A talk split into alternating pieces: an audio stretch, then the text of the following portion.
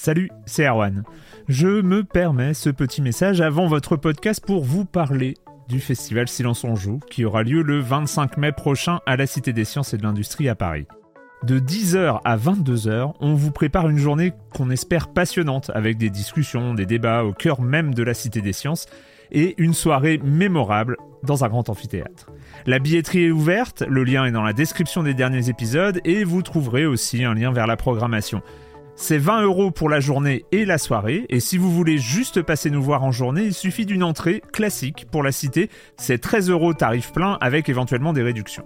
C'est la première fois qu'on organise un truc pareil et on espère vraiment que vous répondrez présente et présent. En tout cas, nous, on a très envie de vous croiser de rencontrer celles et ceux qui nous écoutent chaque semaine.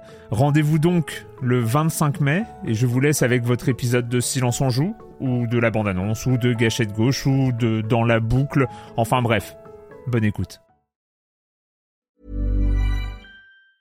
I'm Sandra, and I'm just the professional your small business was looking for. But you didn't hire me because you didn't use LinkedIn jobs. LinkedIn has professionals you can't find anywhere else, including those who aren't actively looking for a new job but might be open to the perfect role, like me. In a given month, over 70% of LinkedIn users don't visit other leading job sites. So if you're not looking on LinkedIn, you'll miss out on great candidates like Sandra. Start hiring professionals like a professional. Post your free job on linkedin.com/achieve slash achieve today.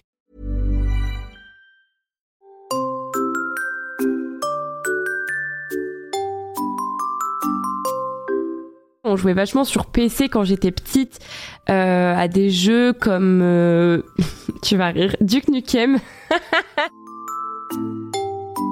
vraiment déjà moi je pense que je peux dire que le jeu vidéo a vraiment fait de la personne que je suis aujourd'hui hein, clairement. Parce qu'aujourd'hui, euh, c'est pas normal que, certaines communautés soient, soient, soient à même de nous harceler sur les réseaux, en fait. C'est c'est pas normal. Moi, moi, moi, je sais que ma communauté, elle harcèle personne, en fait. Ultia est streameuse et en France, c'est une des plus importantes. Suivie par plus de 250 000 personnes sur Twitch, elle retrouve sa communauté presque chaque jour pour jouer en live, que ce soit à ses jeux de cœur comme les Sims ou Mario Kart ou aux dernières pépites indées. Elle a accepté de venir dans Silence en Joue pour raconter son parcours de joueuse et bien sûr de streameuse depuis ses débuts en 2017. Alors je ne vais pas continuer cette intro plus longtemps parce que me demandez pas pourquoi, un excès de zèle sans doute, il y en a une autre d'intro après le générique. C'est parti, Silence en Joue, Erwan Cario, bonjour.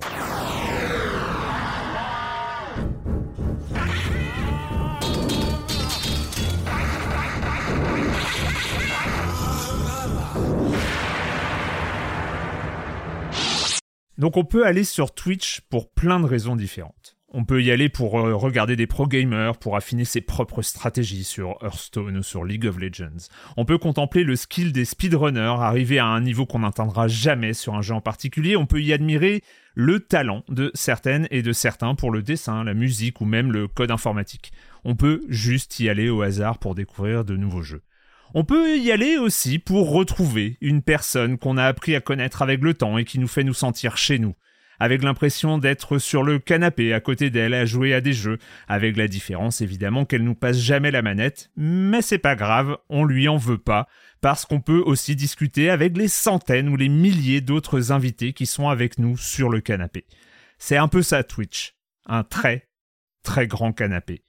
De la même manière, on peut se mettre à streamer pour plein de raisons différentes. Jamais pour en vivre, ce sera sans doute, serait sans doute la plus grosse erreur. Mais on peut juste vouloir partager ses sessions de jeu, ses découvertes, ses analyses, ou juste retrouver ses amis pendant qu'on s'adonne à son loisir préféré. C'est d'ailleurs un peu le thème de cet entretien, comment on en vient à streamer, pourquoi on continue, et qu'est-ce que ça crée comme rapport au jeu, comme rapport aux autres aussi? Et puis quand ça marche, quand on décide qu'on peut, qu'on veut en vivre, qu'est-ce que ça change? J'ai donc le plaisir, l'immense plaisir d'accueillir Ultia. Bonjour Ultia. Bonjour.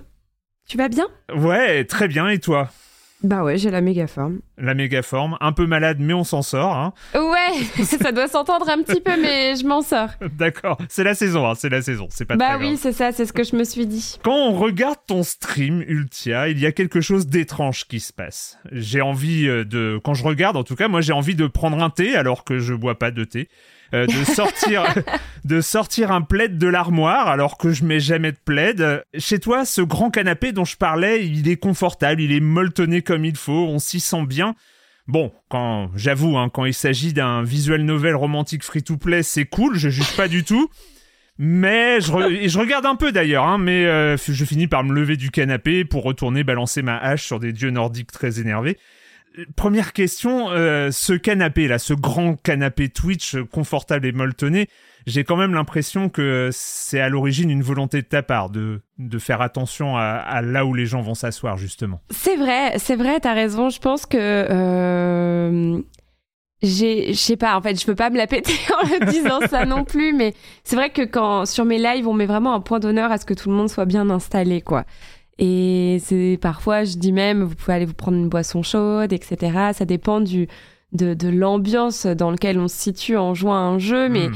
souvent c'est un peu euh, un endroit, mon live où on peut parler de tout, où, où on peut où vous pouvez raconter votre journée. Si vous avez passé une journée nulle, et eh ben je, vous savez que vous allez pouvoir retrouver un endroit réconfortant en, en, regardant live, en jouant à des jeux vidéo cosy, parfois d'autres non, ou juste parfois ben, en jouant à des visual novels de drague. Mais dans tous les cas, ouais, c'est un peu, c'est un peu cette ambiance-là que j'essaye, euh, que j'essaye de, de, mettre en place parce que moi, c'est ce que j'aimerais retrouver, quoi. Après, c'est pas la cible de tout le monde. On va parler euh, parce qu'on est dans Silence en joue. On va parler évidemment du stream, mais on va, j'ai voulu aussi euh, parler un peu de ton rapport, de ton histoire avec les jeux vidéo parce que donc tu es, on peut streamer pour plein de raisons, mais toi, tu, tu streams, t'es une streameuse jeux vidéo quand même. Alors, vu que tu joues en public, c'est peut-être la, la, la, question veut pas, est pas forcément la même, mais est-ce que tu peux me raconter ta dernière session de jeu en date et euh, est-ce qu'il y a des choses extraordinaires qui sont passées Et puis quel type de souvenirs tu gardes de, tes sessions de jeu justement? Mmh, Alors, ma dernière session de jeu à date, euh, bah alors moi je joue déjà je joue tous les jours en fait, hein. sauf, euh, sauf le samedi où je suis pas en live, mais sinon en général je joue tous les jours. Ma dernière session de jeu à date, elle date de hier, dimanche du coup, où j'ai joué à ce fameux visual novel de drague. Qui s'appelle Amour sucré, donc. qui s'appelle Amour sucré, exactement. Euh, c'est un jeu auquel je jouais un petit peu quand j'étais genre en seconde ou en première. Hmm. Et c'est, c'est un jeu avec vraiment une histoire un peu ringarde qui date des années, euh, de fin des années 2000 et, et il y a vraiment des trucs où tu te dis, mais enfin, aujourd'hui, ça ne passerait plus du tout. Ces, ces personnes sont si toxiques les unes envers les autres, mais ok. Donc c'est hilarant. On fait un peu une série où je fais toutes les voix euh, sur ce jeu, où je fais euh, où je fais les, les, les voix euh, les voix de des méchantes dans les Total Spies ou les trucs comme ça.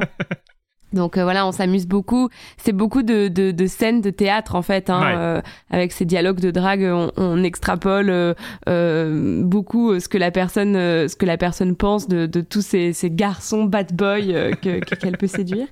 Mais voilà, ça c'est plus un petit, un petit arc narratif plus que jeu vidéo qui est sur ma chaîne en ce moment. on n'avait pas vraiment fait ce genre de jeu avant ça. Et euh, sinon, j'ai joué à Mario Kart hier. J'ai fait avec euh, des teams compétitives. On a fait des petits 3 euh, contre 3 contre 3 contre 3 là. C'était pas mal. D'accord. Et, est-ce que, est que quand on joue tous les jours, quand on stream tous les jours, est-ce que ça laisse le même genre de souvenirs entre guillemets Parce qu'il y a une force du jeu vidéo de créer des souvenirs aussi que quand tu jouais en, en, dehors de stream, en dehors du live? Ben, je pense que plus que jamais. Parce que oui, en fait, je, je, pense que carrément même. Bon, en fait, quand je repense à toutes mes sessions de jeux vidéo, à des gros jeux qui m'ont vraiment beaucoup marqué, ça ressort. Euh, enfin, c'est vachement lié à des, des souvenirs que j'ai. Tu vois, je pense hmm. à aux sessions de Super Mario Sunshine qu'on faisait avec mon frère l'été, euh, la fenêtre ouverte euh, avant d'aller jouer dans le jardin, et c'était trop cool. Vraiment, j'ai vraiment des souvenirs très très ancrés par rapport à certains jeux. Euh, mais en fait, depuis que je stream, bah déjà, je joue encore plus. J'ai encore plus le temps de jouer, forcément, vu que c'est devenu mon travail. Mais en fait, on crée des souvenirs ensemble et, et souvent, on va avoir des réactions avec le chat euh, qui vont être amplifiées parce que forcément, quand tu es tout seul, tu vas pas forcément noter ça. Tu vois, je, je, le dis souvent avec les Sims. Quand je joue aux Sims, alors avant je jouais aux Sims tous les dimanches, là on a remplacé par Amour sucré temporairement, mais ouais c'est vraiment le jeu de mon cœur. Et en fait, quand tes Sims ils se mettent à vomir, puis à faire des pompes et euh, à courir nu dans la neige, quand ça fait 20 ans que tu joues aux Sims, ça t'étonne plus en fait. Tu vas plus Ouais. te taper une barre comme avant. Là, t'es en live, tu fais de la scénarisation. Et puis tu, tu montes la scène et, et puis tu peux que rigoler quoi parce Oui. que ton chat il y a plein de gens qui n'ont jamais joué aux Sims qui sont étonnés de voir ça. Enfin je sais pas si tu vois ce que je veux dire mais c'est ça met en, en avant le jeu et, et on peut euh, tourner certaines scènes de manière très comique tu vois amour sucré mais jamais j'y jouerais euh, là à mon Oui, âge toute seule. bien. Mais oui voilà c'est vraiment le côté euh, euh, on, on en parle on fait des blagues autour et, et c'est marrant quoi. C'est la force de créer des souvenirs à plusieurs en fait. Oui, exactement. Et c'est vraiment plus que jamais, en fait, ça met de l'engagement autour d'une histoire. Il y a des gens qui ont envie d'avoir la suite. Ouais. Euh, on va revenir sur. euh, bah, du coup, on a eu la dernière session de jeu. Euh, la transition me semble naturelle. On va parler de la première, la, la- toute première. Au-delà même de la première, c'est quoi ton premier souvenir? C'est-à-dire peut-être même avant de tenir une manette, ton premier contact avec, avec le jeu vidéo, ça remonte à quand? Alors moi, quand j'avais 4 ans, j'habitais dans un petit village en Champagne-Ardenne. Mhm. Et euh, mon père avait installé une salle de jeu dans le sous-sol. C'était un sous-sol avec une moquette, je m'en rappellerai toujours, euh, même si j'étais petite. Et il fallait descendre les escaliers et puis euh, il y avait euh, il y avait les consoles, etc. Avec, avec mon frère, on se posait beaucoup pour jouer ici. Euh, à, à cette console, c'était très chouette et c'est ça mes tout premiers souvenirs de jeux vidéo et on jouait à l'époque à euh, Yoshi's Island sur euh, Super Nintendo D'accord. notamment. Pas que, hein, parce que je me rappelle pas de tout en fait. Parfois, par exemple, j'ai mon frère et je lui dis Tu te souviens de ce jeu où il y avait un personnage, il était habillé en bleu, genre. Et, et il me ressort le nom du jeu, quoi, parce que Ouais. j'étais tellement petite que c'est à peine tangible. 4 ans, donc euh, c'est euh, en même temps, je- je- j'allais dire c'est jeune et en même temps, euh, moi j'ai des enfants et bon, ils ont aussi commencé à jouer dans, à- à- à ces, dans ces eaux-là, évidemment.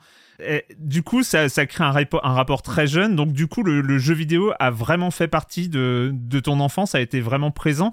C'était quoi ta pratique d'une manière générale pendant l'enfance, ta pratique du jeu? Ouais, alors vraiment, déjà, moi, je pense que je peux dire que le jeu vidéo a vraiment fait de la personne que je suis aujourd'hui, hein, clairement. Euh, quand j'étais petite, donc ouais, j'ai commencé à jouer super jeune. Et euh, c'était quoi ma pratique du jeu vidéo? Euh, Moi, mes parents, ils ont toujours été super cool avec ça. Ouais. Euh, là, je viens de parler de mon frère, mais en fait, c'était mon demi-frère. Et du coup, on n'était pas souvent ensemble tous les deux. Mhm. Donc du coup, j'étais un peu toute seule comme une fille unique quoi euh, au quotidien.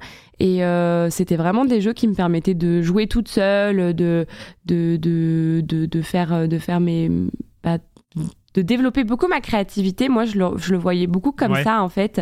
Je me faisais beaucoup de films en jouant à des jeux vidéo. Et mes parents, ils me laissaient vachement y jouer du coup. Donc euh, moi, tant que j'avais fait mes devoirs, je me rappelle, hein, Ouais. Tant que j'avais fait mes devoirs, la table et que j'avais pris ma douche, parce que du coup je rentrais. Ouais, en fait je rentrais seule le soir euh, de à de l'école. Mes parents ils rentraient du travail un peu plus tard. Et du coup tant que j'avais fait tout ce que je viens de citer, je pouvais jouer aux jeux vidéo jusqu'à l'heure du coucher, c'est-à-dire 21h. D'accord. Donc euh, voilà, en fait, c'était euh, régi comme ouais. ça. Donc ça c'était quand j'étais enfant. tu speedais les devoirs, la douche et la table et, euh, et devant la console. Ouais. Ouais, alors attention, par contre, tu vois, si ça se voyait que j'avais fait mes devoirs à l'arrache et que j'avais des notes pourries à cause de ça, euh, je me serais trop fait avoir, en fait. Ouais. Genre, euh, pour moi, en fait, c'était même pas une option. Parce Hmm. que je travaillais bien à l'école, je le savais, il fallait que je le fasse comme ci, comme ça, et puis bim, comme ça, je pouvais jouer aux jeux vidéo et on me laissait tranquille. Et donc, mais en, et en termes de jeu, t'avais accès quand même à. Bah, c'est aussi ça, le, le jeu, c'est. euh, il, faut, il faut avoir des jeux, il faut avoir des consoles. T'avais euh, quand même accès à du, à du matériel, à des jeux différents ou euh, tu, tournais, tu tournais sur les mêmes? J'étais quand même gâtée, hein, parce Ouais. que j'ai eu la Game Boy Color quand j'avais, ouais, 4, 4 ans, tu vois. Elle est sortie quand, la Game Boy Color? Bonne question. euh, moi, je dirais, euh, je dirais fin des années 90, début 2000. Elle est sortie le. Alors au Japon. Donc oui, non, fin des années en- 90, parce que début 2000, c'est la, c'est la Advance déjà. Elle est sortie en novembre 98. C'est ça. Ouais, moi je me rappelle que je l'ai eu, la Game Boy Color. Donc euh, je suis née en 95. Donc euh, vraiment, j'ai eu des jeux vidéo super tôt, comme je t'ai Ah dit. ouais. Et, euh, et donc j'ai eu la Game Boy Color, ensuite j'ai eu la Game Boy Advance. Et puis après, on m'a offert ma toute première console de salon, rien qu'à moi. C'était la GameCube. Waouh. Euh, on me l'a offerte avec Luigi's Mansion, je m'en rappelle. Et, euh, et du coup, j'ai toujours eu beaucoup de consoles. Et quand, enfin, j'avais les consoles Nintendo, en gros. Ouais. C'était vraiment ça. J'avais pas la Play, la Xbox, etc. J'avais vraiment les consoles Nintendo. Et en fait, euh, je me souviens que quand j'allais faire les courses avec mon père, c'est souvent que j'avais le droit à un jeu vidéo. Genre, euh, c'est souvent qu'il me disait, tu t'en choisis un, quoi. D'accord. Donc, euh, mais t'étais du genre à, à papillonner entre les jeux où il fallait euh, le Luigi's Mansion, par exemple, il Mais fallait le, justement. le finir ou euh, il fallait. euh, Alors, ouais, ça, euh, déjà, rien que pour choisir le jeu dans le rayon, c'était compliqué parce que tu vois, aujourd'hui, on a euh, genre le bouche à oreille vraiment beaucoup plus. Tu vois, moi, Ouais. j'étais une petite fille qui jouait aux jeux vidéo, il n'y avait pas beaucoup d'autres petites filles qui jouaient aux jeux vidéo. Euh, et du coup, c'était difficile de de- d'avoir des, des avis, des conseils, des recommandations, etc. En plus de ça, euh, bah, il n'y avait pas autant, les avis internet qu'avant. euh, bah tu vois, non. aujourd'hui, je pense que Enfin, avant, tu choisissais un peu ton jeu vidéo par rapport au- au- à la jaquette Ouais. quand t'étais devant le rayon. Et du coup, c'est comme ça que je me suis retrouvée avec un jeu Mickey qui était horriblement flippant. Genre, c'était sur GameCube, c'était Mickey Ah, mais oui, euh, avec le pinceau là. avec le miroir. C'était avec Mickey Miroir GameCube. c'est euh, Disney's Magical Mirror de Ah, oh. Mickey Mouse. Ça faisait super flipper. J'ai regardé un let's play il y a pas longtemps. Ce jeu, je l'ai jamais fini. Et du coup, je choisissais mes jeux comme ça par rapport à la jaquette. Donc, je me Ouais. retrouvais pas souvent avec les plus grosses pépites. C'est comme ça que j'ai jamais découvert Wind Waker sur la GameCube, par exemple, parce que ben je me suis jamais laissé tenter par ce jeu-là. J'avais pas les infos en fait. Et du coup, je Ah, papillonnais. pourtant, il a, le, le- le desi- le design, euh, c'est bien fait pour les enfants. euh, bah ouais, mais je crois que je suis jamais tombée dessus en fait. hein. Ah. Ouais, je crois. Et, euh, et du coup, voilà, mais en fait, je papillonnais vachement entre quelques jeux. Euh, je me rappelle que, parce qu'en fait, je les finissais jamais, forcément, Hmm. vu que j'étais euh, bah, petite en vrai, hein, pour jouer Ouais. à tous ces jeux vidéo. La GameCube, j'avais 6 ans, quoi. Vu que j'étais petite, je les terminais jamais vraiment, et Hmm. en fait, je les recommençais très souvent. Euh, surtout que j'ai mis un moment sur la GameCube à me rendre compte qu'en fait, il me fallait une carte mémoire. Ah, bah oui, bah oui. Ah, c'est compliqué puis- autrement, ouais. Mais oui, et puis du coup, je pense qu'au bout d'un moment, j'ai dû dire à mes parents que je recommençais systématiquement le jeu et que je comprenais pas pourquoi. Et je pense que c'est à ce moment-là qu'ils ont dû m'acheter une carte mémoire. Ouais. Mais tu vois, quand, quand je te dis que j'étais petite et que voilà, j'avais pas trop les notions, c'était vraiment le cas, quoi. hein, euh. Ah, bah Donc oui. voilà, je recommençais beaucoup les jeux. Super Mario Sunshine. Euh, je jouais vachement au Simpson Hit and Run aussi. J'avais Pokémon, Colosseum sur la GameCube. Ouais. J'avais Smash Bros. C'était mon frère euh, qui faisait les meilleures recommandations. hein. C'était grâce Bah. à lui que j'ai eu entre autres euh, bah, justement Pokémon Colosseum et et, et les Simpson Hit and Run. Je me souviens que c'était lui qui avait dit qu'il fallait que j'achète ça. Il les testait lui de son côté et puis après il appelait mes parents et disait ça, ça serait bien pour Carla quoi. Donc voilà, je papillonnais pas mal entre les jeux. J'ai aussi beaucoup joué aux Sims hein, sur PC depuis Ouais. les Sims 1. Je me suis jamais arrêté d'y jouer. Et Donc, Et euh, puis prati- voilà. pratique uniquement console du, euh, du jeu vidéo? Non non sur PC les Sims aussi. Ouais, bah oui. Euh, juste, j'avais pas un très bon PC, donc du coup, c'est tout ce que j'arrive à faire tourner. Et encore qu'il y avait vachement de bugs, de textures Ouais. visuelles et tout. Je me rappelle qu'on on ramenait les jeux à Micromania en mode ça marche pas, alors qu'en fait, c'est juste que c'était le PC qui était à chier. Et du coup, euh, comment comment c'est parce qu'il y a les, jeux, il y a la pratique et euh, il y a ce qu'on appelle aussi la culture euh, jeu vidéo. Euh, comment comment c'est construite dans l'enfance, à l'adolescence, ta, ta culture jeu vidéo? On, on pense évidemment aux magazines, aux amis, aux frères. Tu viens d'en demi-frère, tu viens d'en parler. Euh, toi, comment comment c'est et il y a la pratique aussi, hein, c'est qui crée aussi euh, la culture. Mais comment c'est construite ta culture autour du jeu vidéo? Bah du coup ouais comme je t'ai dit c'était c'était un peu compliqué quand même parce que euh, bah en fait j'étais un peu solo à jouer aux jeux Ah oui. vidéo à ce moment-là de ma vie donc j'avais pas trop de recommandations d'amis ou quoi. Je sais que quand je parle à des potes qui me parlent de tous leurs échanges de jeux vidéo avec leurs Hmm. copains de classe et tout ou quand ils jouaient à la Game Boy dans la cour alors moi c'était pas du tout autorisé aux dernières nouvelles de jouer à la Game Boy dans la cour enfin je crois Ouais. ou alors c'est moi qui avais pas le droit de prendre la console, j'en sais rien.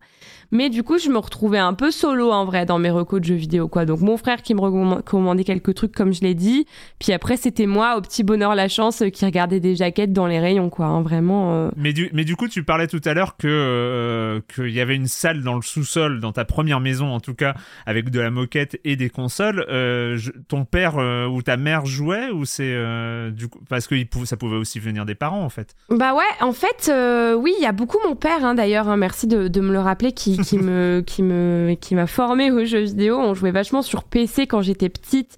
euh, à des jeux comme euh, tu vas rire Duke Nukem ah ouais, très bien, très bien. Mais j'étais si petite. Ou à Myst. Euh, Myst 3. euh, Exil et il y avait aussi César. D'accord. Auquel on jouait énormément tous les deux. Jeu de gestion, stratégie, ouais. Ouais, voilà, c'est ça. Donc c'est lui qui m'a vraiment inculqué tout ça. Et euh, juste avant, tu me posais quoi du coup, pardon? Non, mais si s'il y avait d'autres euh, canaux pour euh, alimenter la, la, culture, parce que je sais, en tout cas, moi je parle pour mon cas et je sais que je suis pas tout seul, mais quand on joue aux jeux vidéo, il y a un côté où on aime la pratique elle-même, mais il y a aussi un moment où on a envie d'en savoir plus. C'est quoi les jeux qui vont sortir bientôt? Alors tu disais que tu manquais de réseau, mais est-ce que étais, tu achetais des magazines en kiosque ou est-ce que tu Et non. Non. Ah non, non, j'avais vraiment pas ça. Franchement, j'avais pas toute cette influence externe du jeu vidéo. Je, je l'avais pas. Mon entourage ne jouait pas aux jeux vidéo. Donc mon père jouait aux jeux vidéo, euh, comme je te l'ai dit, avec moi un petit peu. D'ailleurs, il avait acheté, je me rappelle, le, le Duck Hunt avec le pistolet euh, NES, etc., Ah. toute la totale. Ouais. Quand mon frère, il avait genre deux ans et il disait oui, oui, c'était pour ton frère. Il m'a dit ça il y a pas longtemps. J'ai fait oui, c'était pour mon frère. Ça se voit, ça se sent. Mais euh, mais voilà. Mais sinon, non, vraiment, j'avais pas trop d'influence jeux vidéo Mm. et c'est un peu ce qui m'a manqué, quoi. C'est Ouais. c'est comme ça que je suis passée à côté de petites pépites que j'aurais largement plus pu apprécier, quoi. D'accord. Est-ce qu'il y a un jeu vidéo pilier dans ton enfance? Euh, Celui auquel, j'ai envie de dire tout tourne, mais euh, si, euh, si tu as un grand souvenir de jeu dans ton enfance, peut-être avant l'adolescence ou même en comptant l'adolescence, est-ce qu'il y a un jeu majeur en fait? Ou est-ce que c'est... Tu as continué à papillonner ou... Moi, je pense toujours aux Sims quand même Ouais. parce que euh, les Sims, ça m'a vraiment accompagné toute mon enfance, toute Mm. mon adolescence et même encore maintenant. Euh, des Sims 1 avec tous les DLC, euh, les Sims 2 et 3 aussi euh, auxquels j'ai enfin j'ai continué à y jouer et en plus sur GameCube il y avait des espèces d'IP euh, tu sais euh, Ouais. Sims un peu un peu des, des- comme des spin-offs quoi tu vois il y avait les Herbs il y avait euh, les Sims permis de sortir où c'était des aventures différentes à chaque fois Hmm. Franchement, ça a rythmé en fait toutes mes consoles, même jusqu'à la DS avec les Sims naufragés. Tu vois, les Sims, c'était vraiment une licence qui était euh, omniprésente dans ma manière de jouer aux jeux vidéo, quoi. Les Sims, on- quand on ne connaît pas, en tout cas, c'est euh, d'abord c'est un jeu de gestion de vie, on va dire. Euh, on, on se rend compte, voilà, il faut euh, il faut avoir un métier, avoir un salaire, euh, construire sa maison, optimiser ses trajets, ses déplacements, euh, ses activités de Sims pour que ils évitent de mourir dans la piscine parce qu'on n'a pas mis une échelle. Mais est-ce que dans ta pratique, du coup, quand on commence à, à à se plonger dedans, j'ai l'impression qu'il y a quelque chose qui change dans le rapport aux Sims en fait. On joue différemment. Oui, complètement. Euh, ben en fait, euh, par exemple en live, je joue différemment aux Sims que si j'y jouais encore en solo, tu vois. Hmm. Genre tu fais vraiment une déjà tu te bases sur qu'un seul personnage en général. Bon après moi je parle de ma de ma Ouais, pratique des sûr. Sims. hein. Je pense qu'il y a plein de gens euh, d'autres streamers qui vont y jouer de manière différente mais en général j'axe l'aventure sur un seul personnage. On fait en sorte que ça soit presque comme un personnage d'une série, tu vois, qui lui arrive plein de trucs. euh, Ouais. et puis on peut filmer tout d'une manière particulière dans, dans, dans les Sims, tu vois, en appuyant sur Tab, tu peux enlever toute l'interface, faire des plans, des zooms, des, des, des plans séquences, des trucs comme ça. C'est, tu peux vraiment faire un, en fait, t'es réalisateur, quoi, quand tu joues aux Sims. Donc euh, ça, c'est vraiment ma manière, euh, ma manière d'y jouer en live. Alors que quand tu joues en solo, ben, tu vois, tu vas plus tendance à faire des, t'as plus tendance à faire des familles, des longues lignées, Ouais. euh, tu fais des objectifs un peu plus bateaux, etc. Quand tu joues en live, il faut quand même renouveler le jeu. faut vraiment faire en sorte que, et c'est comme ça que j'ai plein de gens qui me disent, mais moi je ne joue pas aux Sims, mais j'adore te regarder jouer aux Sims parce qu'en fait on, on fait une histoire, tu vois. Ouais, ouais, et ouais, tu suis ça comme une série. Il y a un côté euh, peut-être, euh, enfin, et c'est pas du tout euh, caricatural ou rien, mais il y a un côté euh, maison de poupée pour grands où on joue avec ses personnages en fait. On se crée quelque chose. Ouais. Il y a un moment dans l'enfance euh, qu'on appelle couramment l'adolescence euh, qui euh, qui change beaucoup généralement. C'est un point de bascule euh, dans dans dans son dans sa vie. Euh, et il y a beaucoup de gens dont, dont le rapport aux jeux vidéo change à ce moment-là parce qu'il y a d'autres passions la musique le cinéma euh, les garçons les filles etc est-ce que euh, est-ce que ça t'est arrivé ou est-ce que ça a failli t'arriver euh, à un moment où tu mets de la distance avec le jeu vidéo, en tout cas de la distance par rapport à ta première période de vie en fait. Eh bien, pas vraiment. Ah ouais? Pas vraiment. Je suis en train de réfléchir. Je crois que j'ai tout le temps joué aux jeux vidéo. Euh, je crois que je l'ai jamais vraiment éloigné de ma pratique. euh, parce que j'ai vraiment eu toutes les consoles Nintendo et qu'à chaque fois je les ai pas vraiment délaissées. Ouais. Euh, Peut-être un petit peu pendant la sortie de la Wii, Oui. tu vois. Ouais. Euh, parce que au début j'y ai vachement joué parce que j'étais début collège. Et puis après euh, j'ai dû un peu j'ai dû un peu la délaisser jusqu'à la sortie de la Wii U. Et je pense et je me rappelle que la Wii U je l'ai pas achetée tout de suite. Ouais. tu vois? Je- en fait oui je pense qu'il y a dû avoir une mini pause mais encore que non je jouais sur PC c'est là où j'ai découvert LOL c'est là où j'ai découvert Skyrim c'est là où Ouais. franchement non c'est même pas j'ai jamais mis en pause le jeu vidéo hein. j'ai toujours continué à y jouer hein. Et toujours, parce que ça c'est étonnant, parce qu'il y a aussi quelque chose dans le jeu où euh, c'est aussi un environnement social. Tu as, tu as, tu l'as eu à un moment donné dans ton adolescence, dans la fin de ton adolescence, l'environnement social, euh, joueuse ou joueur, euh, des copains, des copines qui, euh, qui jouent aussi, avec qui tu en peux en parler, ou c'est resté non pas vraiment une non activité solo? Ouais, c'est resté une activité solo. Après, euh, je traînais beaucoup sur. euh, quand j'étais au lycée, je traînais beaucoup sur des forums ou des trucs comme ça parce que c'était mon seul moyen de rencontrer des gens qui jouaient aussi aux jeux vidéo. Parce que j'étais vraiment euh, la geek, quoi, tu vois. Ouais. euh, c'est. C'est, mais même les garçons dans ma classe, euh, c'était, ils jouaient pas quoi, enfin pas Ouais. comme ça en fait. Hein. Et, et du coup, ouais, voilà, non, non, vraiment, euh, je réfléchis hein, pour pas te dire de bêtises, Non, mais mais... mais, mais j'ai- j'ai j'ai un peu traîné sur des forums ou alors sur les jeux en ligne, genre sur LoL. J'ai rencontré des personnes avec qui je pouvais jouer. Je me suis rapidement inscrite sur Twitter aussi, euh, Ouais. qui avait une grosse communauté gaming à l'époque. Et du coup, euh, voilà, c'est comme ça que je me suis fait des potes dans le jeu vidéo. Mais sinon, franchement, euh, j'ai jamais eu de cercle social. euh, euh, dans la vraie vie, euh, qui jouait beaucoup aux jeux vidéo, quoi. Ça, te très manquait peu. Ça te manquait ou finalement tu, tu savais même pas que ça existait Bah, je connaissais pas en fait, donc du coup non, pas vraiment. hein. Franchement, euh, non, non, je me sentais juste solo dans mon truc quoi. D'accord. Est-ce que, euh, bah, du coup, c'est un peu une question. On peut passer à côté, mais est-ce que euh, il y a, est-ce que tu as un plus grand souvenir de jeu vidéo qui a marqué ton enfance? Une séquence de jeu, une après-midi de jeu, un, un truc comme ça qui reste un peu euh, ultra mémorable et qui est un grand souvenir de, de, de jeu vidéo? Moi, je me rappelle vraiment euh, de manière très, très distincte tous les moments joués, enfin tous les moments passés sur Super Mario Sunshine Ouais. avec mon frère. Euh, vraiment, c'était c'était des moments, euh, euh, c'est inoubliable. On passait nos vacances d'été sur ça Ouais. et on écoutait l'album de la Nouvelle Star en fond. Ah bah c'est l'âge. Hein Je oui, je m'en rappellerai toujours. Et puis, euh, bah, du coup, mon frère et moi, on n'était pas très proches quand on était enfant. Hmm. Donc, c'était un peu le seul truc qui nous rapprochait, le jeu vidéo. Et puis, ces vacances passées à jouer, ben, voilà, c'est des moments que je que j'aime beaucoup. sur un canapé ensemble avec quelqu'un à jouer au même jeu finalement. Oui. hein. Est-ce que ça annonçait pas euh, le, la suite, ce grand canapé? Exactement. Alors, je me suis quand même un, un petit peu renseigné. Tu, toi, tu as commencé à, à streamer en 2017, euh, au moment où tu reçois ta Switch, c'est ça? Oui, exactement. Je reçois ma Switch pour mon anniversaire. Ouais. Et, euh, et en fait, euh, j'ai un pote qui m'offre un game capture, donc ce qui te permet de partager ton image euh, ben, de, ta, de ta console à ton PC et qui te Mhm. permet de le streamer du coup. Et, euh, et en fait, go quoi, c'est parti comme ça. C'est pas anodin ni d'offrir une game capture, euh, ni de l'utiliser. C'est euh, ou c'est anodin. Est-ce que c'est quelque chose qui t'avais l'impression de faire euh, de, de, de faire un truc un peu un, un peu bizarre, un peu chelou ou Enfin, c'est pourquoi est-ce qu'on se met à utiliser une game capture? Ça peut sembler étrange. C'était pas du tout anodin en fait parce que moi j'avais, je suivais vachement la youtubeuse Pixia à l'époque et le youtubeur BBTM Ouais. et en fait j'aimais beaucoup ce qu'ils faisaient sur leur chaîne YouTube. J'aimais bien le fait qu'ils partagent leur leur gameplay, mais aussi qu'ils puissent parler avec euh, leur public et qu'ils puissent aussi euh, raconter un petit peu l'histoire de, de- du jeu vidéo en même temps. Je trouvais ça trop Ouais. intéressant. J'ai appris beaucoup de trucs avec BBTM à l'époque euh, sur pas mal de jeux vidéo en fait. Et je trouvais ça génial. Et du coup, j'avais dit à Spot que je trouvais ça trop cool. Il m'avait dit, ah, mais t'as envie de streamer. Mais euh, t'as envie de streamer sur quoi?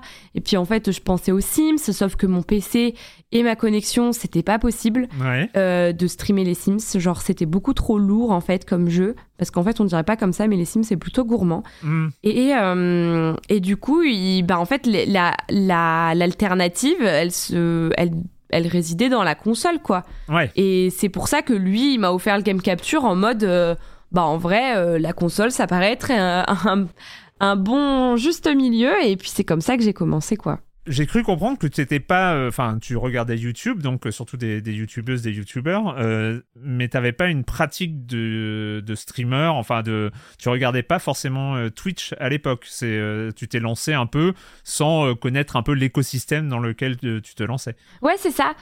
Exactement, en fait. Je, je connaissais pas du tout Twitch et j'avais pas vraiment regardé Twitch. Je, j'avais, j'étais juste avec quelqu'un à l'époque qui regardait euh, des, des streams sur Hearthstone. Ouais. Et en fait, c'est comme ça que j'ai découvert la plateforme.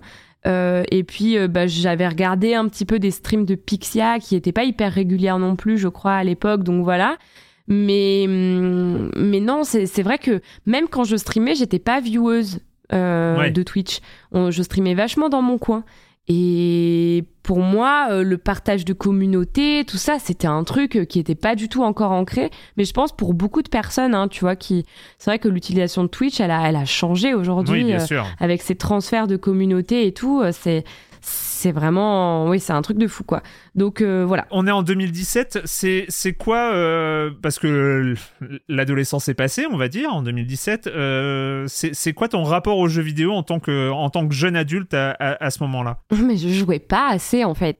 Je Ah. me rappelle que j'avais un, un bullet journal, donc c'est un, un journal en gros où tu tu vois, tu mets tout ce que tu as à faire tous les jours Ouais. et tu coches à la fin de ta journée. Si t'as pas fait quelques trucs, tu les reportes au jour d'après, etc. C'est vraiment un moyen de s'organiser. J'avais Ouais. fait un truc hyper simple parce que j'étais étudiante à l'époque et donc j'étais en master et euh, et en fait j'avais trop de trucs à faire tous les jours pour l'école, donc euh, Hmm. euh, pour la fac. Donc du coup, bah, je, je, je, je listais tout. Et en fait, tu peux ajouter des, ce qu'on appelle des trackers dans un bullet journal. Donc par exemple, euh, à quelle fréquence j'ai, euh, je sais pas, tu vois, tout ce que tu as envie de traquer. Est-ce que j'ai fait mes devoirs? Est-ce que j'ai lu? Est-ce que j'ai, tu vois, pour te dire, euh, bon bah voilà, en un mois, j'ai lu tant de fois, j'ai machin. Ouais.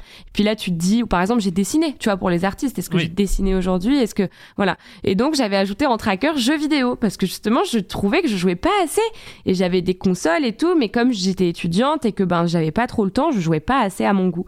Et donc euh, j'avais ajouté le tracker jeux vidéo. Et donc euh, c'était vraiment un même si je continuais à jouer parce que comme je te l'ai dit, j'ai jamais vraiment délaissé le jeu. Ouais. Ben j'avais envie de le faire de manière plus fréquente quoi. On va en reparler, mais j'ai cru comprendre. Tu faisais des écoles, une école de, de commerce. T'as fait un, un DUT euh, commerce et puis après t'as fait euh, licence et master euh, à, à Lyon, je crois.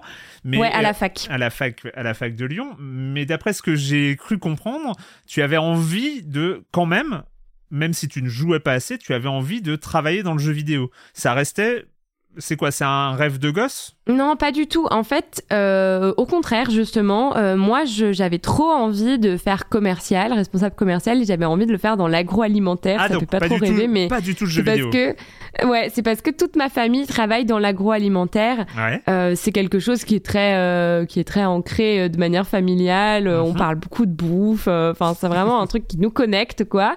Donc j'avais envie de faire ça moi aussi. Euh, et puis un beau jour, j'ai euh, scrollé les euh, demandes de- d'emploi, mais alors vraiment, je sais même plus pourquoi, parce que je cherchais pas un emploi non plus.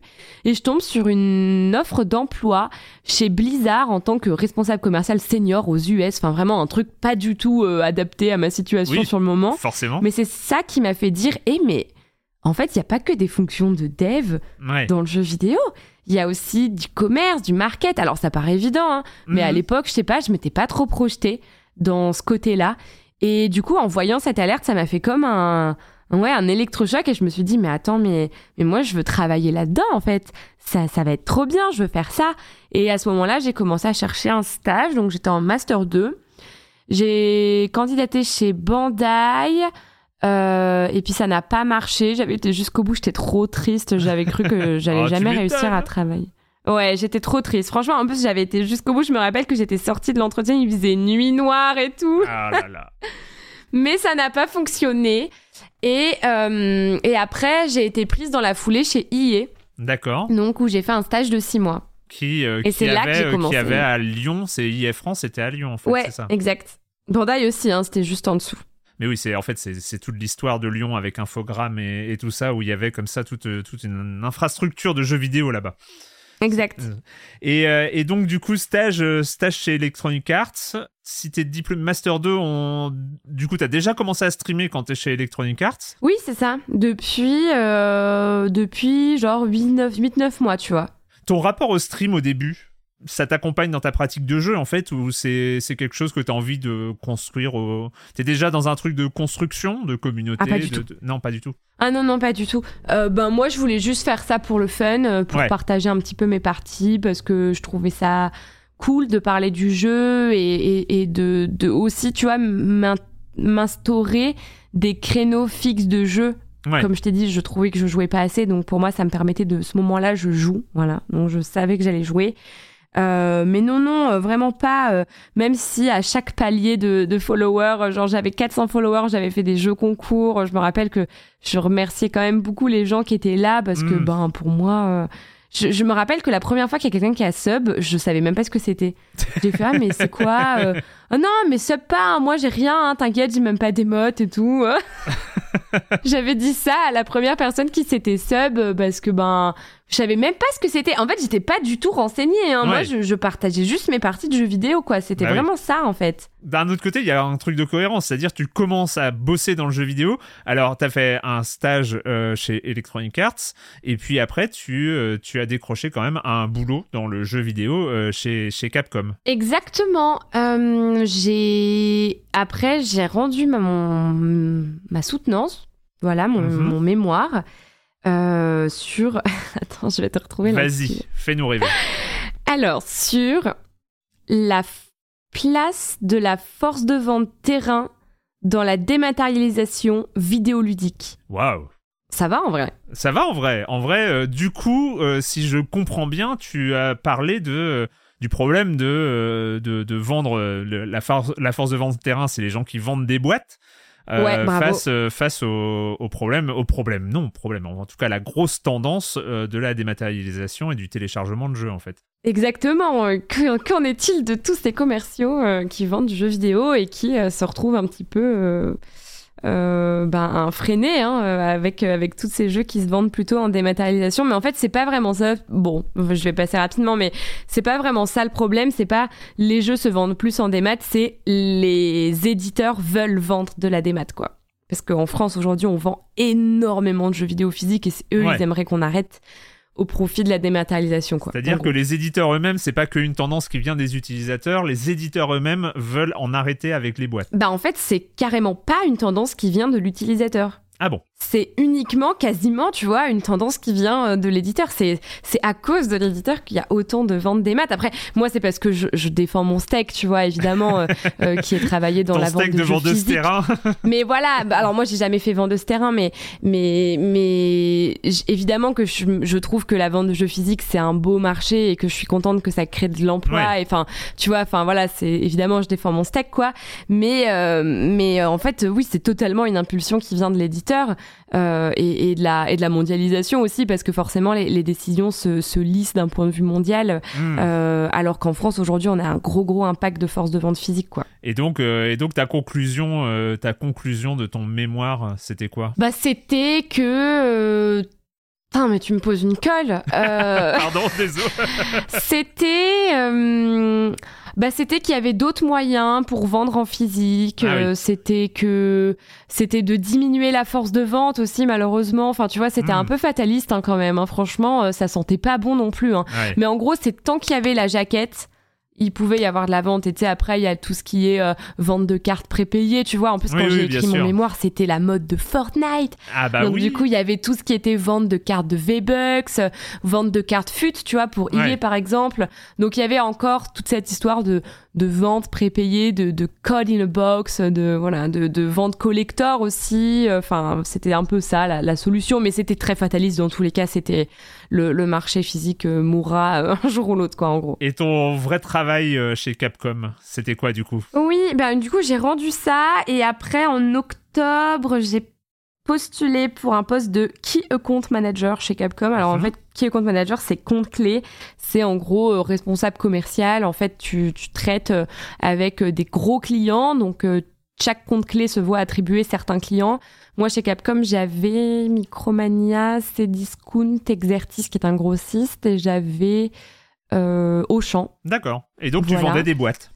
Et en fait, je leur vendais les boîtes, quoi. Je suis en mode, vous en voulez combien? Euh, Comment vous voulez les mettre en avant? Euh, À quel prix? Enfin voilà, c'est ce genre de truc. Et moi, chez IE, j'étais euh, assistante qui compte manager. Donc du coup, ben j'étais trop contente parce que je pensais que quand j'allais devoir trouver un travail, je pensais que j'allais rester assistante au début. Ouais. Et en fait, j'ai trouvé dès le début qui compte manager. J'étais trop contente. Et donc, euh, tu commences, tu commences ta vie professionnelle dans le jeu vidéo et en même temps, bah, tu continues à streamer. C'est-à-dire que euh, on est fin 2018, donc il y a 2019 euh, qui se passe. Comment, euh, comment ça se passe? Donc, d'un coup, d'un côté, tu es professionnel dans le jeu vidéo, tu en, tu en t'en fais ton gagne-pain. Et, euh, et de l'autre côté, je suppose que, bah, vu là où tu en es aujourd'hui, il y a bien un moment où ça a dû commencer à prendre. Est-ce que ça a pris en 2019 euh, C'était. euh, alors en fait, en fait, quand je suis arrivée chez Capcom, donc c'était en région parisienne, l'appartement dans lequel j'étais n'était pas fibré. Ah. Donc c'était un peu la fin du rêve pour le coup. Aïe. Et j'ai pas pu continuer à streamer. Alors qu'en plus, j'étais dégoûtée parce qu'en fait, les mois qui suivent, enfin, qui précédaient, il y avait eu euh, Pokémon Let's Go Evoli, Pokémon Let's Go Pikachu, qui était un jeu qui avait cartonné sur Twitch. Ouais, bah oui, Et oui. c'était un peu le début pour moi du partage de communauté. C'est-à-dire que j'avais eu des raids de la part de plein de streamers qui jouaient à Pokémon euh, Pikachu. Pokémon Evoli et qui m'ont envoyé tous leurs viewers chez moi. Et du coup, ça commençait à vachement marcher. Genre, je faisais 40, 50 viewers moyennes. Alors, faut remettre un peu les choses dans leur contexte, mais en gros, 40, 50 viewers moyens à l'époque, c'est équivalent à 100, 150 viewers moyens aujourd'hui, Oui, même est- plus, tu une- vois. Ce qui est une bonne performance. Enfin, c'est, euh, on voit sur Twitch, c'est quand même, enfin, il y, a- il y a quand même une barrière entre eux, même, même encore aujourd'hui, ceux qui font plus que 50 et ceux qui, ceux qui en font moins. Et puis, c'est pas un jugement de valeur, mais on. Ah non, non, non, pas du tout, mais ça commençait à décoller parce qu'en Ouais. fait, à l'époque, il y avait beaucoup moins de gens qui étaient inscrits sur la sûr, plateforme, donc sûr. forcément moins de monde. Donc aujourd'hui, bah, tout est multiplié, tu vois. Ouais. Euh, donc voilà. Mais quand je suis arrivée ben, à Paris, malheureusement, pas de fibre et du coup, j'ai fait 100. Et c'est là que, euh, ben j'ai, alors entre temps, bon, voilà, je, je- c'est vrai qu'il y a beaucoup de choses qui se sont passées, mais entre temps, j'avais fait la Paris Games Week où on m'avait demandé de faire euh, host journalistique. C'était trop sympa en vrai Ouais. pour le stand de Jeux Made in France où il fallait interviewer des devs, etc. sur leurs petits jeux. C'était très c'est le sympathique. stand, euh, c'est le stand un peu historique des, des jeux indés développés en France, en fait. Exactement. Donc j'avais fait ça, euh, genre, euh, tu vois, à la Toussaint 2018, hein, c'était pour la Paris Games Week. Mhm. Et du coup, j'avais rencontré des streamers là-bas, dont Ponce et Rivenzi. Et en fait, quand je suis arrivée euh, en région parisienne et que j'ai travaillé pour Capcom et que j'avais pas la fibre, bah, en fait, euh, on, on se voyait de temps en temps. Et enfin, on se voyait fréquemment même. Et, euh, et en fait, jusqu'à ce que euh, Rivenzi se voit proposer euh, une émission qui s'appelle le Recap Weekend, qui était sur la chaîne de Le Stream, qui est une web télé Ouais. française. Chez Webedia, oui. Euh, chez Webedia exactement et en fait il cherchait des chroniqueurs et des chroniqueuses et il m'a dit bah, est-ce que ça te tenterait de faire chroniqueuse? Et moi j'ai dit mais ouais grave donc j'avais demandé à Capcom l'autorisation c'était ok fallait juste pas que je parle en mal euh, des jeux vidéo Capcom et des jeux vidéo concurrents Oui. donc du coup on pouvait jamais me donner mon avis sur euh, me demander mon avis sur certains jeux c'était beaucoup trop beaucoup trop risqué genre même Ouais. de manière positive je prenais pas la parole sur les jeux vidéo franchement c'était pas si c'était pour dire oui c'est très Oui. chouette enfin T'étais en, vois, t'étais en euh, modèle euh, conflit d'intérêts, donc. euh, Voilà, c'est ça. avis. D'accord. donc euh, il y avait ce- cette condition euh, qui est normale hein. Mhm. et hum, et puis après en fait ça a commencé à bien marcher puis j'ai eu la fibre dans mon appartement donc j'ai commencé à streamer un petit peu chez moi et en fait euh, là il y a eu le confinement Donc, début, début 2020. Et j'avais de moins en moins de travail chez Capcom. Et j'avais de plus en plus envie de jouer à Animal Crossing toute la journée. Bah oui, début du confinement Animal Crossing, évidemment. Donc je me rappelle que euh, vraiment à 18h, je finissais ma journée de tâche, je lançais le live quoi. Ouais. Et c'est là que ça a explosé. Au bout d'un moment, il a fallu faire un choix. Et comme euh, ben avec le confinement, et puis tu sais, Capcom c'est une boîte japonaise, sans Mm. rentrer dans les détails, le confinement c'est un peu la panique pour Ouais. eux. Donc du coup j'ai fait, vous savez quoi, Euh, moi je vais y aller. Et donc euh, j'ai fait euh, euh, ben, streameuse à plein temps à partir de juillet 2020. Juillet 2020, euh, quand on, prend, quand tu prends cette décision, c'est, je pense que c'est une décision mûrement réfléchie, mais est-ce que c'est un saut dans l'inconnu ou t'es à peu près sûr de là où tu vas? Alors moi je suis flippée de la vie. Euh, je, suis quelqu'un qui a besoin de sécurité, euh, de, de, de je ne je ne yolo pas des décisions comme ça. Je ne Donc, yolo pas. Non, je ne yolo pas des décisions comme ça. C'était vraiment euh, très réfléchi. Euh, Ouais. euh, D'ailleurs, je pense que je saoulais tout mon entourage avec ça. Rivenzi m'en a parlé il y a pas longtemps. Il m'a dit, tu te souviens quand tu nous prenais la tête tous les jours parce que tu savais pas s'il fallait que tu quittes Capcom? Donc du coup, non, non, vraiment, c'était très, très, très réfléchi. D'accord. Et euh, je savais exactement ce que je faisais et où j'allais. Euh, c'était absolument pas un saut dans l'inconnu. Pour moi, j'étais en mode tout est calculé, c'est ok. Tu avais fait un PowerPoint de business model sur 5 C'est ans. ça. Exactement. Non, mais en plus, en plus, j'ai négocié ma rupture. Enfin, j'ai fait Ah, les bah choses oui. bien. hein. Ah oui, C'était hors de question que ça se passe autrement. D'accord. Donc, euh, donc on passe pas dans l'inconnu. Écoute, moi, ce que j'ai envie de faire, c'est on va, on, on finira un peu par euh, ton, ton rapport au, au jeu vidéo aujourd'hui qui a évolué. Mais euh, maintenant qu'on on est passé dans cette période de ta vie où tu, euh, tu es streameuse pro, moi j'ai j'ai envie de partir sur des questions plus larges autour du streaming. Et puis ben, j'aimerais bien commencer par euh, quand même deux questions d'actualité parce que c'est euh, en fait il y, a- deux choses qui, euh, qui ont un peu marqué enfin, en tout cas de mon point de vue hein, c'est alors le stream et, Twitch c'est des sujets énormes mais il y a deux choses dans les semaines qui viennent de passer qui, qui, ont, qui ont été un peu marquantes la première c'est c'est un documentaire qui vient tout juste de sortir qui est sur France TV slash qui s'appelle Merci pour le sub et on parle de ton métier là-dedans, euh, donc euh, Oui. sur, sur le fait de qu'est-ce que c'est de streamer? Alors il y a Samuel Etienne, il y a euh, des streameuses, il y a Oui, il y a Maudit, il y a notamment. Nathalie qui sont qui sont là, et puis je crois qu'on voit aussi Domingo. Domingo, ouais. Et et, et c'est un métier, c'est un métier qui fait rêver quand même. Je disais tout à l'heure, euh, on, on se lance dans le stream pour plein de raisons et jamais pour en vivre. Et en même temps, on a aussi l'impression aujourd'hui que c'est un métier. euh, euh, quand, quand moi j'étais petit, euh, tout le monde voulait faire euh, vétérinaire ou cosmonaute. Euh, aujourd'hui, tout le monde veut devenir streamer, youtubeur, jeu vidéo. Et c'est une vérité, hein, dans les Ouais. écoles, ils répondent vraiment ça. hein. Ouais. Mm. Qu'est-ce que t'en penses? Bon, moi, je pense que. Qu'est-ce que j'en pense? En fait, moi, Non, je pense mais oui, que. c'est large. Je suis désolé. C'est cette Oui, question, oui. est un peu large. C'est- large, mais je vais te répondre. En Ouais. gros, euh, je pense que ça peut aussi. Enfin, est-ce que t'es devenu vétérinaire ou cosmonaute, Pas du tout. tu vois Pas du tout. C'est- Moi, je voulais être éleveur de chiens. Je suis toujours pas éleveur de chiens. Oh, bah bon. Mais oui, mais voilà. Tu vois, moi, je, je, j'ai voulu faire plein de métiers aussi. Je voulais faire critique culinaire. Est-ce que je le suis pour autant? Mais, euh, mais non, c'est vrai que, euh, c'est, des rêves qui peuvent être, euh, bon, ça peut, enfin, je veux dire, ça peut pas faire de mal non plus. Ouais. Euh, tant que euh, ils ont conscience que c'est pas euh, dans un claquement de doigts que ça va se produire. Mm. euh, tu vois, si ça peut euh, faire en sorte qu'ils soient super créatifs, euh, tu vois, qu'ils postent leurs vidéos, euh, par exemple sur YouTube, mais en, en non répertorié, tu vois, pour éviter Ouais. de, de de se faire embêter ou, ou, de, de de montrer des vidéos de petits genre sur internet. Bref, voilà. Euh, bah en fait je pense que ça peut développer leur créativité moi si j'ai un gamin qui me dit bah voilà je veux faire ça je vais lui dire bah vas-y fais Ouais. Fais, vas-y, fais- bah vas-y, je te mets le PC euh, si tu veux pendant que tu joues, on fait un record, tu vois. Mais si ça le fait kiffer, go. Enfin, franchement, c'est ça qui est trop bien, c'est que ça peut être un quelque chose qui est faisable à la maison. Si t'as envie de faire tes vidéos, bah vas-y, je t'en prie. Aujourd'hui, avec tous les smartphones et tout.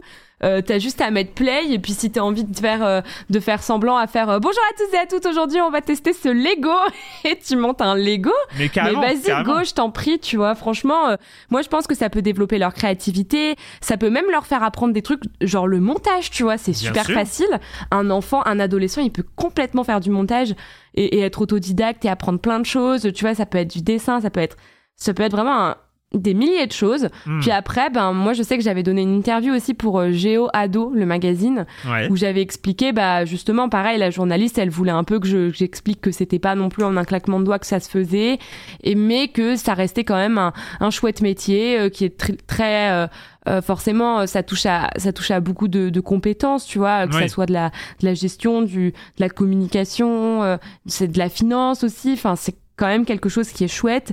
Euh, je souhaite à, à tout le monde, mais ben c'est pas quelque chose qui peut arriver du jour au lendemain en lançant sa Ouais. caméra quoi. Moi, c'est vraiment un un- enfin c'est pas c'est pas que un hasard, ça c'est sûr, mais ça reste quand même c'est MV qui dit souvent ça mais ne laissez jamais tomber votre métier pour euh, pour être streamer à 100% si vous êtes pas safe niveau revenu quoi, vraiment. Oui. Oui, mais ça c'est la seconde phase finalement que ça fasse rêver les enfants et tu as entièrement raison, c'est que euh, bah, qu'ils le fassent euh, et puis en fait ça permet aussi d'apprendre des choses et à se rendre compte aussi que c'est pas totalement évident non plus. C'est-à-dire que euh, c'est pas juste passer sa Ah, journée devant, de- de- devant un jeu vidéo. C'est quand on le fait en live, c'est c'est aussi une autre activité avec. ça permet aussi de développer pas mal de compétences en fait. Mm, c'est clair. Et l'autre actualité, euh, l'autre actualité qui euh, qui est quand même importante. Alors je voulais, c'est c'est pas du tout une question majeure et je sais que les les, les femmes sur euh, streameuses sont souvent interrogées sur ce sujet-là. Mais il y a eu euh, quand même il y a quelques semaines un thread de, de la part de Magla, Magla qui est une ou la plus grosse streameuse en France, je crois, en termes en termes d'audience, je je sais plus. Mais bon, qui vous êtes de toute façon dans le top Ouais. avec elle, qui a fait tout un thread qui a fait beaucoup de bruit à juste titre hein, d'ailleurs sur euh, le harcèlement permanent, les messages ignobles, les détournements ultra malsains euh, qui, euh, qui qui sont sur qui sont sur internet. On a l'impression que il y a comment tourner la question? Il y a quelque chose dans cette activité, dans ce, dans, dans ce fait de, streamer sur le jeu vidéo. On sait que la communauté gaming est une communauté au sens très large. Je parle pas de la communauté que toi tu as construite, mais qui est une communauté euh, avec des grosses tendances masculinistes et, euh, et assez toxiques. Est-ce qu'il n'y a pas un côté euh, fatigant de devoir finalement de devoir être face à cette situation-là en tant que femme alors que tout va bien par ailleurs entre guillemets? Tu gères bien ta communauté et ça se passe bien et en même temps t'as ce truc-là qui est toujours une chape euh, qui euh, qui pèse. C'est un problème qui est beaucoup plus large que ça en vrai. D'accord. C'est pour moi, c'est pas du tout lié au gaming. Euh, pour moi, c'est vraiment lié juste au patriarcat. Ouais. Je suis désolée d'être fataliste comme ça, mais perso, c'est juste parce qu'en fait, on est médiatisé et qu'on est exposé que on est hum, face à ça en fait. Mais en fait, je l'étais tout autant euh, dans mes anciens jobs euh, ou quand j'étais étudiante ou quand je marche dans la rue ou quand voilà. Donc pour moi, euh, c'est exactement la même chose vis-à-vis du trait de Magla. Après, il y a il y a d'autres, bah voilà, il y a aussi du harcèlement en, en interne. Il y a, il y a des actions aussi qui sont difficilement contrôlables. Tu vois, on sait pas trop l'action de Twitch, par exemple. hein. moi, j'ai, Oui. Là, j'ai encore subi une vague de harcèlement euh, très récemment et on a reporte beaucoup de comptes qui disent des, enfin, il y a des menaces de viol, il y a des Mhm. menaces de de meurtre. Enfin, vraiment, il y a des trucs euh, où tu te dis, bon, comment ça peut être écrit sur cette plateforme-là? Et en fait, quand on signale, les comptes sont toujours pas suspendus ou, euh, enfin, c'est c'est là que tu te dis, bah, on aimerait bien qu'il y ait une action aussi. euh, euh, ben, des plateformes sur, laquelle on, sur lesquelles on stream pour être protégé, ça c'est sûr. Mais pour moi, le problème, il est beaucoup plus large que ça, tu vois. Ouais. C'est quelque chose qui est vraiment systémique et, et, et, et Magla ben, l'a montré euh, euh, avec son trade. Mais alors, pour être honnête, ça fait des années qu'on en parle. J'ai répondu à des, à des dizaines de, de, de journalistes sur le sujet, même qu'aujourd'hui on leur répond, euh, enfin non, je peux plus répondre à ça parce que j'en ai marre d'être sollicité uniquement pour ce fait-là et, et de pas être interrogé pour autre chose. Et, et du coup, euh, et du coup, ben je, je réponds même plus. Mais en fait, on dirait que tout le monde redécouvre. euh, mais en fait, Magla, euh, Et, tout- je veux dire, et- et finalement, tous les ans, ça va être la même chose. C'est-à-dire oui. qu'il y aura un thread dans un an et on Mais va oui. redécouvrir le fait que les streameuses font Oui. face à ça euh, quotidiennement. Oh en là fait. là, les pauvres. Oui, oui, bah, ça fait euh, vraiment. Mais enfin, je veux dire, pff, moi j'ai fait un reportage sur arrêt sur image aussi sur ça. Mais Ouais. mais enfin, Je m'en souviens. Euh, Ah ouais, bah voilà, bah, c'est c'est vrai que c'est pas nouveau. Hein. Bah, c'est Hmm. désolant, hein, mais c'est pas nouveau. Et il y a, y, a, y a quelque part, enfin, je, pour, pas, pas pour rester sur ce sujet euh, trop longtemps, mais c'est quand même un sujet important. Il y a, le- j'ai quand même, on voit quand même quand on va sur ton stream euh, et tu streams beaucoup que tu as réussi à faire de ton stream une sorte de safe place. Euh, bon, pas celle où on sauvegarde et on gère son inventaire, hein, une safe place où on est, où on est tranquille. Oui, Euh, et, en, et en même temps, il y a, il y a une sorte, enfin, il y a une sorte de rage pour se dire qu'en 2022, euh, à- en dehors, on n'a pas avancé, euh, tant avancé que ça en fait. De, tu l'as dit, tu as fait des interviews il y a un an, tu as fait des interviews il y a deux ans euh, pour, euh, pour, pour parler de ça. Et, et ça, ça avance pas. Tu parles des- de Twitch qui, qui, qui fait pas de son taf. Il y, a, il y a un côté euh, où on fait du surplace en fait, on a l'impression d'avancer, on fait une sorte de gigantesque moonwalk sur le patriarcat en fait. Mais j'espère que dans 5 ans, dans 10 ans, ça sera différent Ouais. et que le fait qu'on prenne la parole, ça soit entendu.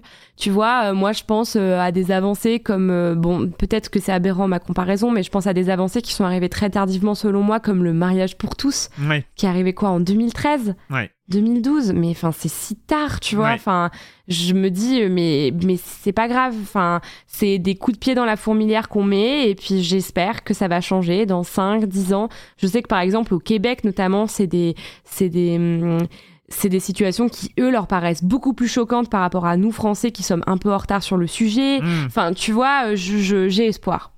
Euh, je voulais quand même me parler parce que euh, c'est il y a il y a un moment où tu il y a, il y a des actes comme ça euh, qui euh, en tout cas moi quand j'ai vu ça euh, il y avait ce côté euh, mais héroïne totale. Il y a l'épisode du Z Event 2020 euh, où devant 400 000 personnes quand même t'as demandé à un, un, YouTuber d'arrêter des enfin qui était très très sympathique mais totalement immature et voire plus sur sur le sujet mais donc qui faisait blaguer avec avec une nana sur sur son stream qui réunissait c'est ça 400 000 personnes. Et t'as quand même agi pour euh, pour arrêter.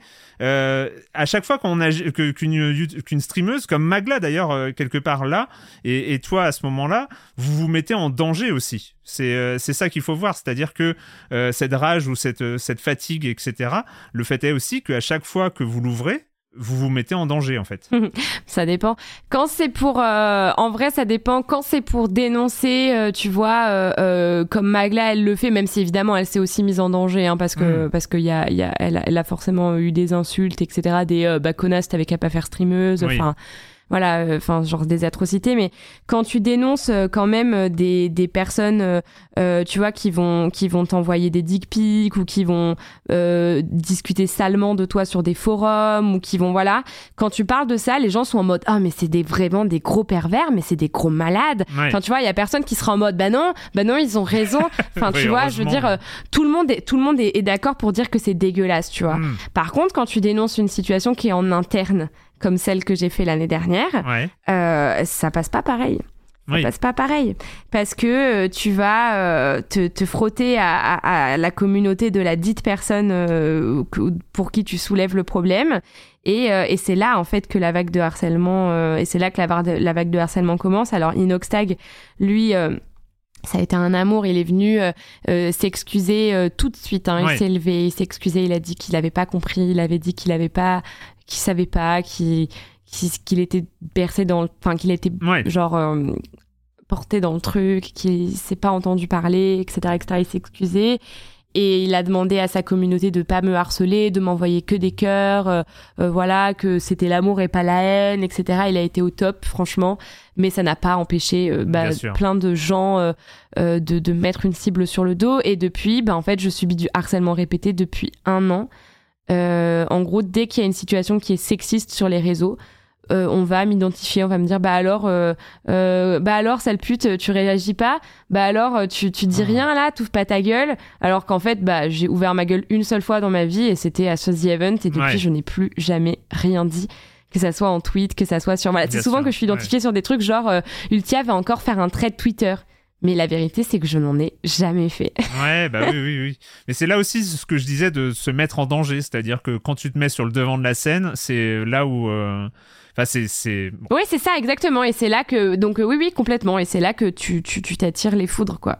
alors que c'est totalement légitime. C'était, euh, enfin, l'acte en lui-même est totalement légitime, mais c'est pour une femme, et, et- et tu as raison, c'est pas que dans le jeu vidéo, mais pour une femme, se mettre en avant euh, sur une situation totalement légitime, c'est se mettre en danger et hypothéquer aussi l'avenir parce que comme tu l'as dit ça fait un an pour toi que le plus d'un an maintenant euh, que le harcèlement euh, est continu à cause de, de ce truc là c'est euh, Euh, oui, oui, complètement, ouais. Euh, et justement, comment comment tu fais pour euh, Est-ce que tu as une méthode, ça peut intéresser des gens, pour euh, pour créer cette safe place qui est ta communauté, ton live, ton chat euh, de stream, qui est qui est un, un lieu quand même où les, les gens les gens se retrouvent tranquillement en fait. C'est là Ah, bah, moi, je suis intransigeante. Bah, c'est Ouais. simple, on laisse rien passer, en fait. D'accord. Donc, euh, on laisse rien passer. Euh, tout ce qui est. euh, ben tu vois, propos sexistes, propos racistes, propos homophobes, etc., c'est instantanément banni, Hmm. même si c'est considéré comme une blague, comme une moquerie. Je sais qu'il y en a beaucoup qui aiment me dire, mais c'est une blague. Ouais. mais- voilà. Hmm. Et puis euh, après, ben voilà, je pense que les gens euh, qui, qui prônent pas ces valeurs, euh, on se font chier devant mes lives et du coup ne viennent pas, quoi. Tu vois ce que je veux dire? Ouais.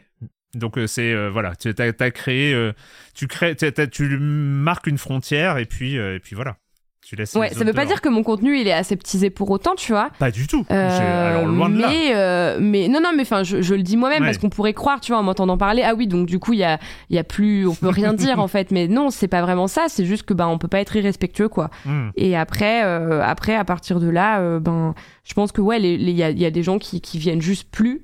Et parce que parce qu'ils se rendent compte que c'est pas dans le même délire, tu vois, j'imagine. Et tant mieux, tant mieux. J'ai envie de dire.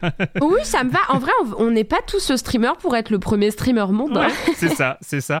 J'ai envie de te poser une question, peut-être. Moi, c'est parce que c'est une question que je me pose aussi. Quand on est journaliste, quand on est journal, alors moi je suis journaliste dans un journal généraliste, mais je traite de jeux vidéo quand même depuis euh, depuis une vingtaine d'années. Et hum, il y a un rapport, enfin. Aujourd'hui, tu, es streameuse, tu es suivie par énormément de personnes, tu parles de jeux vidéo, tu peux parler de jeux, de sorties de jeux vidéo, de, nouveaux jeux vidéo qui sortent, etc. Tu, tu, es- tu participes à, la, diffusion de l'information autour du, jeu vidéo.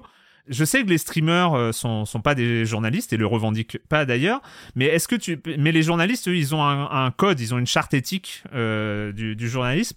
Est-ce que tu penses que c'est quelque chose qui devrait avoir, euh, euh, le- qui devait être le cas dans le stream, c'est-à-dire que vous parlez au public, vous avez une responsabilité. On parle même Oui. d'influenceurs, donc euh, c'est euh, ce genre de choses.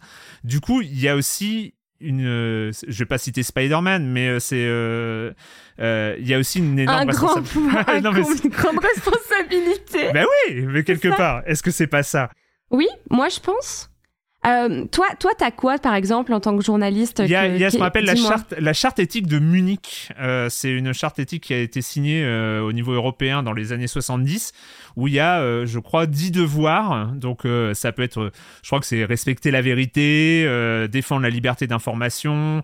Mais voilà, il y a, il y a une dizaine de devoirs et il y a euh, des droits euh, qui, euh, qui sont...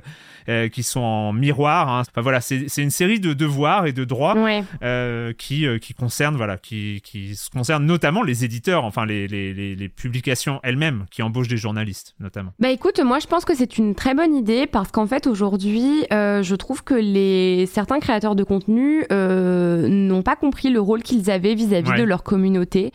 Et aujourd'hui, euh, on a du mal à comprendre que quelque chose qui peut être dit en privé ne peut pas être dit devant beaucoup de personnes. Ouais. Donc euh, le cas Inoxtag euh, par exemple, tu vois.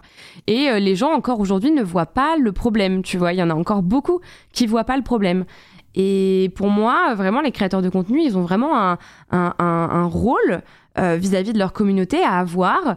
Ils ont le rôle de la modérer, ils ont le rôle Mm. de pas euh, en faire euh, des harceleurs, ils ont le rôle de, de, de faire attention à la portée de leurs propos et, et, et pas, pas forcément à les éduquer, mais en tout cas euh, à, à, à faire en sorte de les calmer, de les gérer, en fait, de, de les entendre, de les écouter.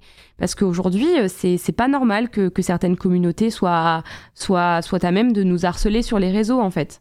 C'est pas normal. Moi, moi, moi, je sais que ma communauté, elle harcèle personne, en fait. bah oui oui parce que tu l'appelles pas à, à harceler quelqu'un de toute façon et mais au-delà il y a euh, y a tout le sujet on a vu hein, sur Twitch euh, qui a banni il y a quelques mois mais ça veut dire si, si c'était il y a quelques mois ça veut dire qu'avant ça c'était quand même assez euh, assez commun euh, qui a banni les, les streams de jeux d'argent Mm. c'est enfin il y a, il y, a, il y a- il y a comme ça toute une éthique au sens plus large il y a évidemment le fait de ne pas harceler mais euh, qu'est-ce que tu vas proposer aux gens qui te regardent?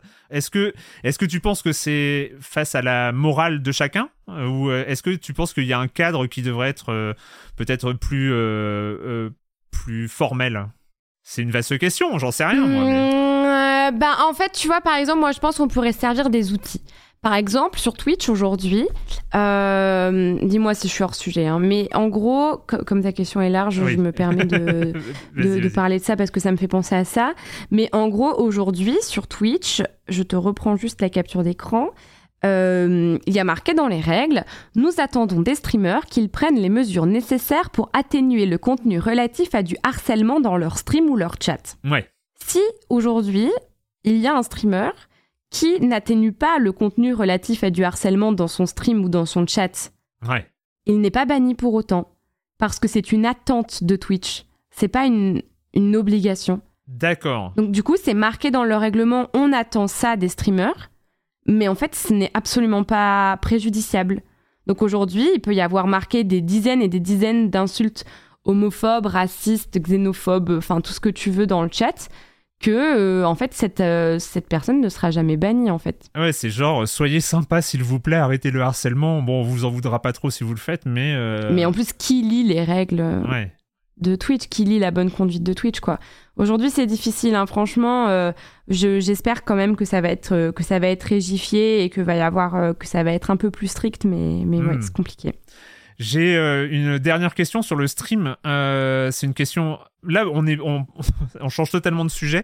C'est une question euh, li- limite théorique, mais euh, euh, en fait, j'ai toujours considéré que le, jeu vidéo, il était caractérisé avant tout par son interactivité. En fait, parce que euh, on tient une manette ou une souris et puis on contrôle ce qui se passe à l'écran. C'est, on, va dire, le jeu vidéo. Il y a plein de jeux vidéo, mais c'est une sorte de point commun euh, dans le jeu vidéo. Et en fait, avec le stream et surtout avec ces dernières années, depuis le confinement et, et- même avant. J'ai l'impression que ça rend cette définition trop restrictive, l'interactivité. Alors que pour moi, c'était au début, c'était l'ingrédient central. Parce que, en fait, j'ai l'impression que quand je regarde un stream, même si je tiens pas la manette, je joue un peu.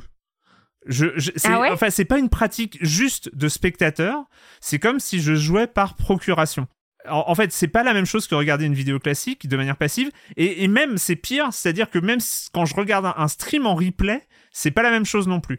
Il y a le côté live où je je sais pas euh, je sais pas c'est totalement subjectif mais où le- regarder un stream de jeu rentre dans ma pratique de jeu vidéo. C'est euh, je sais pas si tu je suis peut-être trop flou mais Non, euh, non. où en fait finalement je joue quand je te regarde jouer j'ai l'impression de jouer aussi. C'est-à-dire que euh, ce sera proche dans ma tête, après, ce sera proche d'un souvenir de jeu et pas d'un souvenir de spectateur. C'est fou en vrai. C'est incroyable. Tu vis le jeu à travers en fait, c'est ça? C'est ça. Mais je sais pas. c'est- Enfin, c'est une réflexion que tu avais eue de, de se dire les gens jouent par procuration euh, avec moi, ou les gens, euh, tu, tu as toujours considéré que les gens te regardaient jouer un peu comme des spectateurs en fait? Mais je pense que tu dois, je pense que tu dois être dans le vrai. Je Mm. pense qu'ils doivent partager. En fait, ils peuvent donner leur avis sur le jeu, ils peuvent impacter le gameplay. Genre, fais plutôt comme ci, fais plutôt comme ça. Bon, alors Ouais. ça, c'est du backseat. Hein. euh, euh, c'est- c'est quand tu, quand tu vraiment, quand tu dis euh, fais ça, ou euh, en fait, la carte, elle est ici, ou euh, Mm. tourne-toi, va derrière la porte, tout ça. Voilà, c'est des trucs qui sont pas trop demandés en général. Non. Mais tu vois, quand c'est de l'impact de gameplay, type, moi, je la vois bien avec les cheveux violets, ou. euh, ouais, ouais. ou euh, ah j'aime beaucoup cette tenue bon là je pense aux Sims forcément. Et, et, et du coup t'as un réel impact sur le gameplay. Tu peux aussi euh, jouer en même temps. Moi il y en a beaucoup qui jouent en même temps tu Ouais. vois. Genre je joue en ce moment beaucoup à Disney Dreamlight Valley qui est un jeu donc euh, duquel je suis vraiment addict.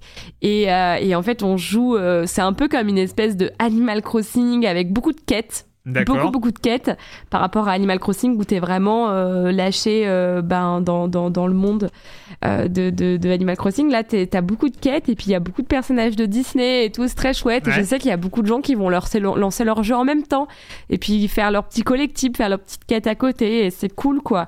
Et je pense que t'as un réel impact quand même euh, euh, sur, sur le gameplay et puis voilà c'est aussi un moyen pour toi de discuter avec d'autres gens et tout. Je pense que t'as raison d'une certaine manière on doit vachement se sentir impliqué enfin plus en tout cas impliqué sur un stream Et moi, c'est même quand euh, je, je dis, mais après, je sais, euh, il faudrait, je, serais curieux des, avis des autres, mais euh, moi, c'est même quand je participe pas à un chat. Je participe d'ailleurs assez peu au, chat, ça, m'arrive, mais mais mais il y a vraiment quelque chose d'assez d'assez magique en fait où je me rends compte que c'est le fait de regarder je- quelqu'un je- et je repense à ce canapé encore. Euh, re- désolé de faire une sorte de fil rouge sur ce sur sur cette comparaison.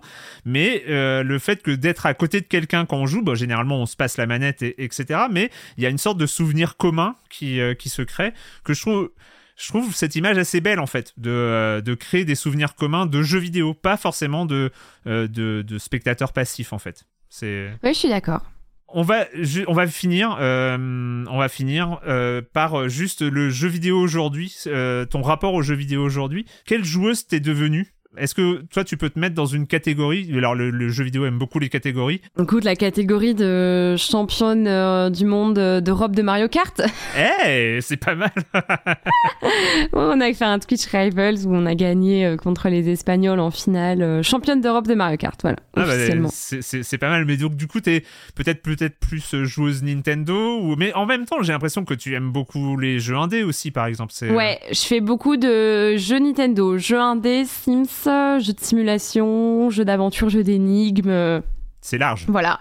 Jeux narratifs. T'as pas de Bah, case en sûr- fait. Bon, un petit peu quand même, franchement, tu vois. On, on voit bien un peu un fil rouge entre les jeux auxquels je Ouais. joue, hein, mais, euh, mais oui, un petit peu quand même. Est-ce que euh, du coup tu parles des jeux indés euh, Tout à l'heure on parlait de- du fait que t'as grandi un peu en solo euh, dans, dans, dans ton univers. Aujourd'hui, comment par exemple tu, tu trouves les jeux indés? Euh, les, les nouveaux jeux indés, c'est vrai qu'il y en a des milliers qui sortent euh, chaque semaine. Euh, comment est-ce que toi tu vas switcher sur un jeu indé plutôt qu'un autre? Comment je les trouve Genre, comment je les sélectionne? Ouais. Eh bien, en fait, c'est simple. Euh, déjà, j'ai ma commune qui sait que j'adore les jeux indés et du coup, qui me parle beaucoup de jeux indépendants.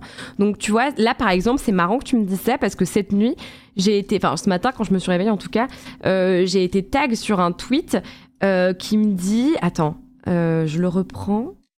Voilà, il y a un, un- un- un tweet qui me dit Oh, le nombre de jeux indés que j'ai vu à la Paris Games Week et qui pourraient t'intéresser, Ultia. Et genre, elle fait un trade, elle est trop mignonne, Ah, avec trop toutes bien. les images Blooming Business Casino, Diluvian Wines, Champ ou Scénar. Et après, à la fin, je lui dis Bah merci, on va regarder les trailers ensemble aujourd'hui, du coup. Et, euh, et donc euh, voilà, les gens, ils, ils savent que j'adore les jeux indépendants, donc ils font des listes, ils me les envoient, ils me font des recos. Franchement, il y a un nombre de jeux indés que je dois faire, c'est c'est in- c'est incroyable. Et puis après, tu vois, il y a aussi la news, les newsletters en vrai par mail. Ouais. Je reçois beaucoup de, de mails d'éditeurs, de devs et tout qui me disent bah ça c'est mon jeu et c'est comme ça aussi que je me tiens vachement au courant. Hmm. Et après mon algorithme YouTube du coup parce que je regarde énormément de trailers de jeux indés donc ça aussi on met en avant d'autres. Et euh, c'est comme ça que c'est comme ça que j'en connais pas mal. Et je suis aussi inscrite sur un site qui s'appelle Keymailer. Euh, c'est un site où tu récupères des clés de jeux vidéo gratuitement, mais qui sont envoyées par les éditeurs, tu vois. Ok. Et en fait, c'est quand t'es c'est soit de la presse, soit t'es créateur de contenu, Mm. en gros. Et en fait, ben souvent c'est des jeux indés parce que tu te doutes bien que les gros Oui, triple A, ils s'en foutent d'envoyer des clés à Keymailer. Donc c'est souvent les jeux indés qui envoient à ce genre de site. Hmm. Et parfois, ben, je vois un pack shot, tu vois, un, un jeu qui me tente bien, je clique dessus et je fais ah ça a l'air pas mal ça. Et puis bah voilà, je demande ma clé et on y joue. C'est la curiosité quoi. Ouais, voilà. Euh, Est-ce que tu Même sur, euh, pardon, excuse-moi, euh, sur. Canard, le Canard PC aussi. ah bah Je suis abonnée à Canard PC et, euh, et à la version web. Et du coup, je, je sais qu'ils font beaucoup de reviews de jeux indépendants très chouettes et je, je regarde souvent. Je pourrais te conseiller un podcast d'un quotidien national qui fait beaucoup de jeux indés chaque semaine. Mais bon, Ah ouais j'ai pas. Mais bah silence on joue là où tu es en train de parler. Ah oui, bah oui, oui.